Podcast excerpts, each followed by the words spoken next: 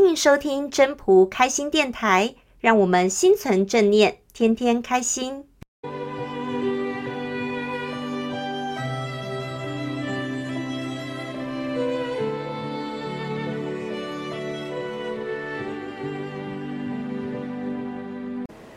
各位朋友，大家好，我是主持人 Maureen。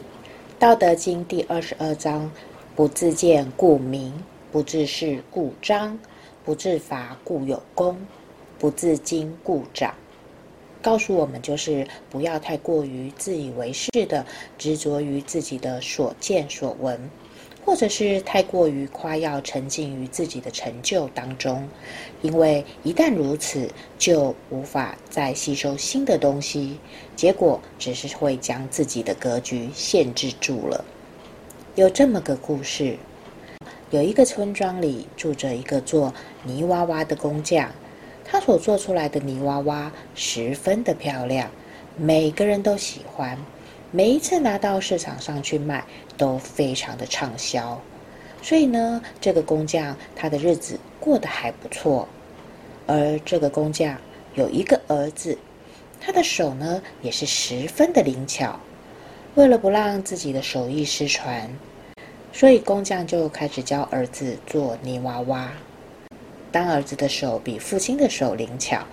再加上他又是年轻力壮的，做出来的娃娃比父亲所做出来的娃娃还要好，青出于蓝更胜于蓝。起初两个都是卖一样的价钱，可是呢，每次当这个做儿子的挨了父亲的骂以后，他就会开始做得更认真。所以呢，没有多久，他做出来的泥娃娃卖的价钱就超越了父亲了。而父亲所做出来的泥娃娃还是一样，一如往常的就卖两个铜板。而这个儿子，他所做的娃娃从刚开始的两个铜板卖到了三个铜板。即便是如此，做父亲的对儿子的斥责，并没有因此而减少。他每次对儿子所做出来的泥娃娃总是不满意，不是说这里有缺点，就是说那里有毛病。但是呢，当儿子的也不服输，每一次在接受父亲的斥责之后，他做出来的泥娃娃比之前的都还要更用心。渐渐的，儿儿子所做出来的泥娃娃在市场上卖的是越来越好。从原先的两个铜板涨到三个铜板，再涨到四个铜板，一路的往上价，最后价格甚至卖到了十个铜板。可是呢，父亲仍然对儿子的娃娃还是有很多很多的不满意。这个眼睛太大了，这个肩膀两边不对称，你这耳朵做的是耳朵还是扇子做这么大？你这个指甲做到小到我都看不见了。听着父亲吹毛求疵的挑剔，儿子这次终于忍不住生气了。爸爸，你为什么总是挑我做的泥娃娃的毛病？你做出来的每一个，我也能够挑出来很多的毛病，而且你的娃娃到现在还是卖一个、两个铜板。而我做的泥娃娃现在都卖到了十个铜板了，大家都还是大老远的跑过来抢着买，所以我觉得我做出来的泥娃娃没有什么毛病，都不用再改进了。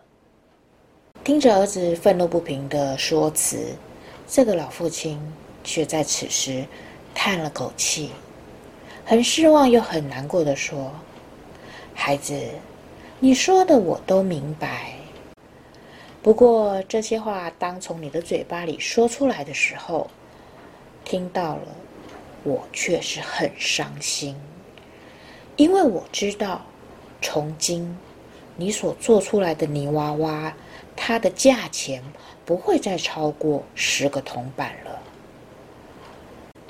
儿子这时候也顾不得生气了，又非常的惊讶，问父亲说：“这是为什么？”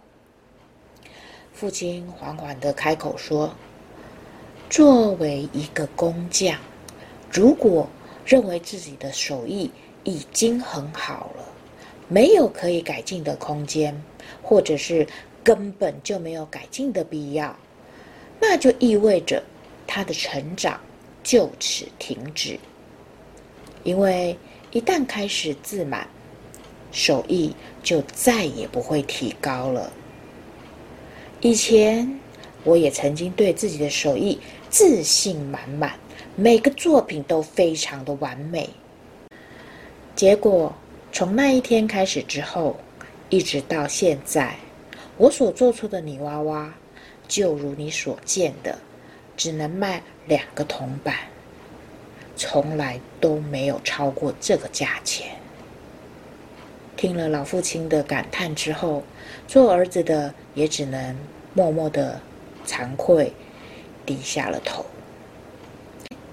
所以呢，在《道德经》第二十四章，老子再一次的提醒我们：自见者不明，自是者不彰，自伐者无功，自矜者不长。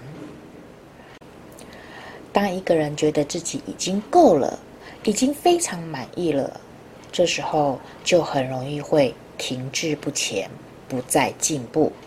所以呢，我们真的要时时刻刻的保持着一个虚心的学习心态，累积自己成长进步的一个养分。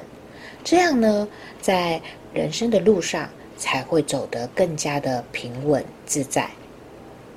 今天就跟大家聊到这边，我们就拜拜喽。